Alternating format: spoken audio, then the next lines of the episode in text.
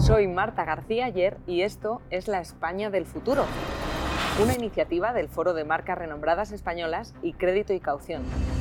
Y vamos a conversar con líderes de las empresas españolas para analizar con ellos los retos a los que se enfrentan y a los que nos enfrentamos como país. Hablaremos de pasado, presente y futuro. Hoy en conversación con Juan Renat. ¿Qué tal, Juan? ¿Qué Bienvenido. Tal? ¿Cómo estamos? Muchas gracias. Encantadas, encantados de tenerte aquí.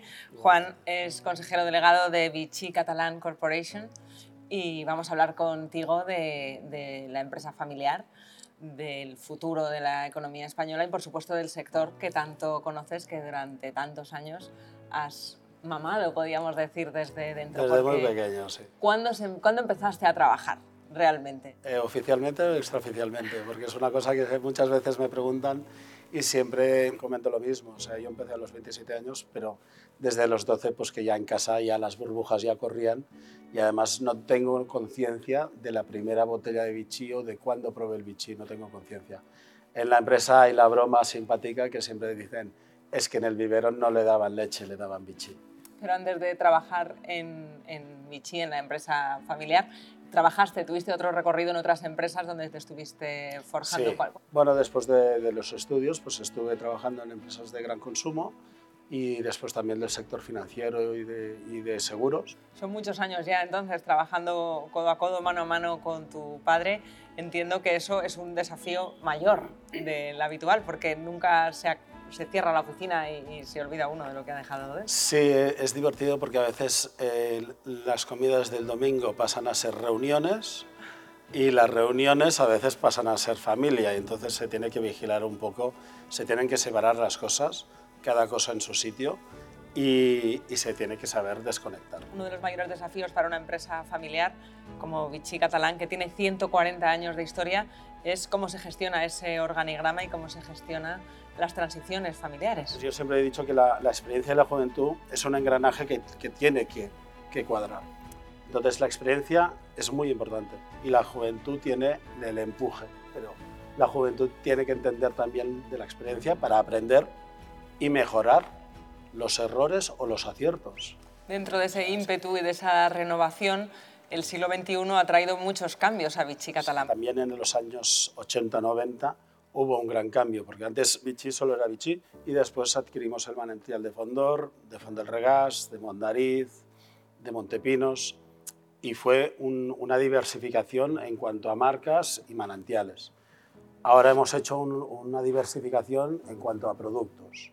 En los años 70 hicimos la innovación pues, de la botella reciclable, que es más sostenible, ¿no? porque al final es una botella que vuelve, vuelve a la fábrica, se vuelve a llenar y se, como, como, como hacíamos antes.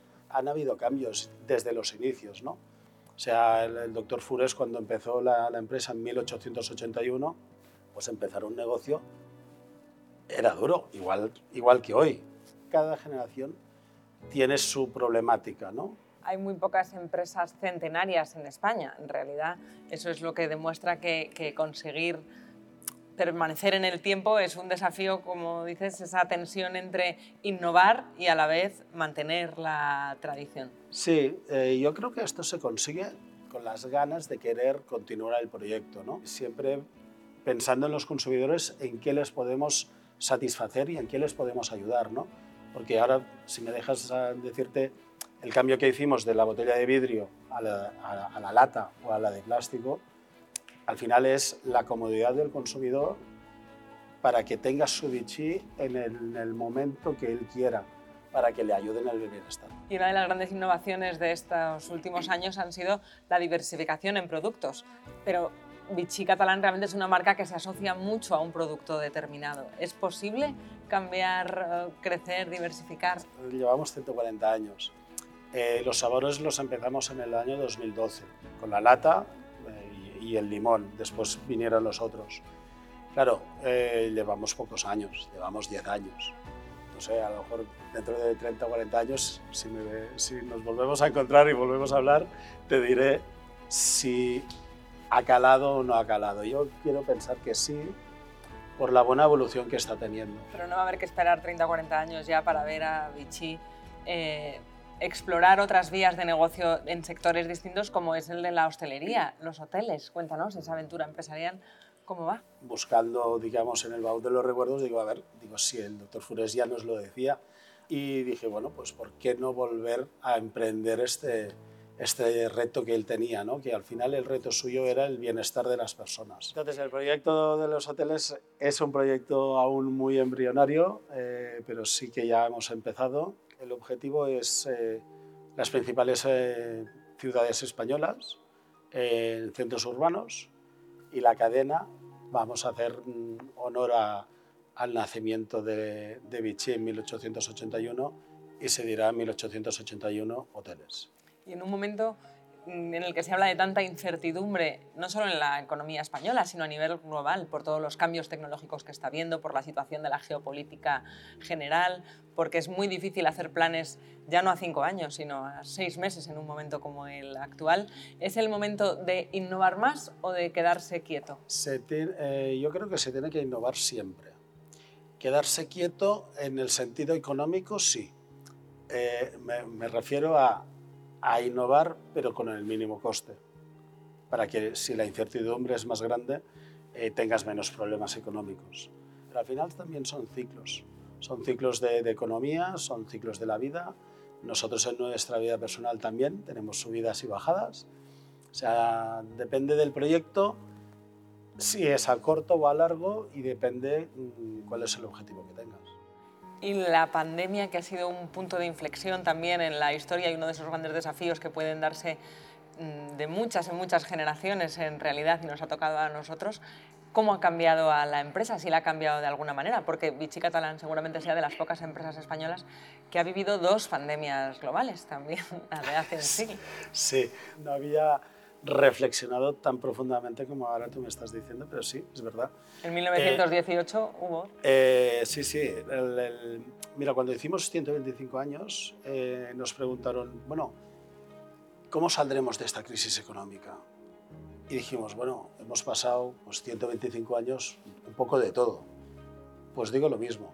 O sea, saldremos mejor o peor. Depende de las decisiones que tomemos y depende de lo que hagamos tenemos que perder un poco el miedo a querer eh, hacer las cosas lo mejor que podamos hacerlas. Todos tenemos derecho a equivocarnos, pero realmente es...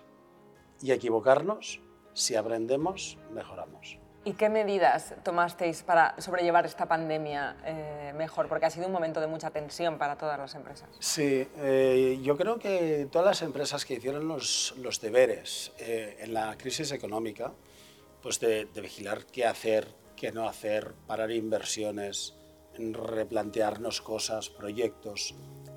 Yo creo que en, nuestra casa lo hicimos y esto nos ayudó en la pandemia, porque volvimos a hacer lo mismo. Cogimos la misma receta, paramos todas las inversiones, no se paró aquella inversión que se tenía que hacer. Entonces empezamos a analizar de cuál sí y cuál no, qué campaña de publicidad sí, qué campaña de publicidad no, y a verlas venir. Eh, desde hace muchos años, desde la crisis económica también, y siempre hago referencia a la crisis económica porque para mí me enseñó bastante y cogí dos palabras, adaptarse y ser, y ser flexible. Entonces, a día de hoy, con los cambios y cambios constantes que estamos teniendo, como tú decías antes, si eres capaz de adaptarte y ser flexible y no ponerte nervioso o lo menos posible, pues lo vas gestionando. Y cada año es una historia nueva. ¿eh? Hemos hablado mucho de innovación, pero en concreto no hemos hablado de digitalización. Eh, Internet es una de esas cosas que lo ha cambiado absolutamente todo en el último siglo. Mm. ¿Puede cambiar un negocio de 140 años de historia? ¿Afecta eh, la digitalización a Vichy Catalán? Desde 1881 nosotros estamos envasando bienestar para llevarlo a la gente. Entonces, a lo largo de toda la vida, primero fue en las farmacias, después fue en los bares y restaurantes, ahora es a través de Internet, es a través del balneario. O sea, cada época tiene su canal. Entonces, adaptarnos en los momentos que, que, uno necesite, ¿no? Y después con los cambios que estamos teniendo. Pero el, el cambio digital para nosotros ha sido ese. Y hablando de cambios y de adaptación, ¿En qué momento eh, está la economía española? Como, como empresario, ¿cómo, cómo, cómo veis que, que, afrontamos esta época como país? Cuesta mucho a veces eh, afrontar eh, grandes problemas estructurales o digamos el nombre que queramos, pero, pero realmente se tienen que afrontar porque es la famosa frase de coger el toro por los cuernos. ¿no? realmente mm, si afrontas el problema con serenidad, pero se tienen que afrontar los problemas lo bueno y lo malo. Pero ¿cuáles serían las debilidades fundamentales que ves ahora en la economía española y cuáles serían las fortalezas? ¿De dónde están las oportunidades? Las fortalezas están en de que aún no nos creemos de las grandes cosas que tenemos en España. Eh, siempre nos hemos infravalorado y realmente España está en el mundo, o sea, eh, es el segundo país del mundo con más turismo. O sea, hemos ido creciendo y hemos ido subiendo y todo el mundo conoce España. Eh, a mí me gusta mucho viajar. Yo me acuerdo hace muchos años que viajaba y bueno, pues decía Barcelona, España y bueno, y te lo colocaban y bueno, los Juegos Olímpicos, la Expo, pero mm, costaba. A día de hoy no. Yo creo que, el foro de las marcas renombradas también es, ha sido un gran atributo para dar a conocer las grandes eh, empresas que tenemos aquí en España. Y esto es una fortaleza que tendríamos que valorarla más. Debilidad, lo que te decía, no nos lo creemos. Has dicho algo muy interesante con respecto a las empresas. Eh, ¿Hasta qué punto la colaboración entre empresas españolas, sobre todo con la mirada puesta en el exterior, en la internacionalización, puede ayudar unas a otras? ¿Es, es importante o hay que verse como competencia? No, al, al, al final España tiene que ir a mejor, ¿no? Pues si estamos todos en el mismo barco, Mm, tenemos que remar todos al mismo sentido. ¿Y eso otros países lo hacen mejor que este? No te sabe decir, pero en temas de educación yo te diría que sí. Con todo el respeto, pero aquí cada vez cambiamos de sistema de educación. Entonces, al final yo creo que los chavales eh, van despistados o, no estamos enfocando bien el, el objetivo. ¿no? Entonces, una constitución para la educación ayudaría mucho al talento, a las empresas, a los servicios, a la agricultura, a todos los sectores. Bueno, pensando en la España del futuro, sin duda el talento es un eje fundamental. Y cuando las empresas buscáis talento, ¿qué es lo que pedís? A lo mejor mucha gente joven dice, entrar aquí pues a lo mejor es difícil, pues a lo mejor es más fácil de lo que te piensas.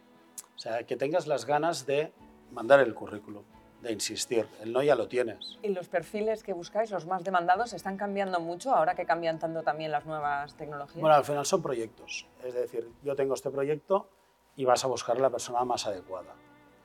Después también por parte de las empresas y los empresarios y los directivos mm, tendrían que tener como primicia de buscar el talento. Al final eh, consigues los objetivos del proyecto que estás haciendo tuviéramos que mirar ahora al futuro, para mirar a la, España del futuro y al Vichy Catalan Corporation del futuro, ¿qué, crees que sería el, el, camino que nos espera? Yo espero, yo siempre digo, espero que la empresa cumpla 140 años más. ¿Hay relevo generacional ya? Hay relevo, yo soy soltero, pero hay relevo, mi, mi sobrino, Jaume, eh, realmente se está formando para ello. Por lo tanto, los 140 no lo sé, pero de momento los próximos 50 años eh, están cubiertos. Bueno, pues dentro de 50 años, no sé si podemos citarnos aquí para seguir hablando de cómo va a ser la empresa y la España del futuro. Con la esperanza de vida que están diciendo, mm, que nos están diciendo de ya 100 años y 120, pues a lo mejor sí. Pues nada, Juan, aquí nos vemos entonces en 50 años. Un placer. Muchas gracias. Muchas gracias.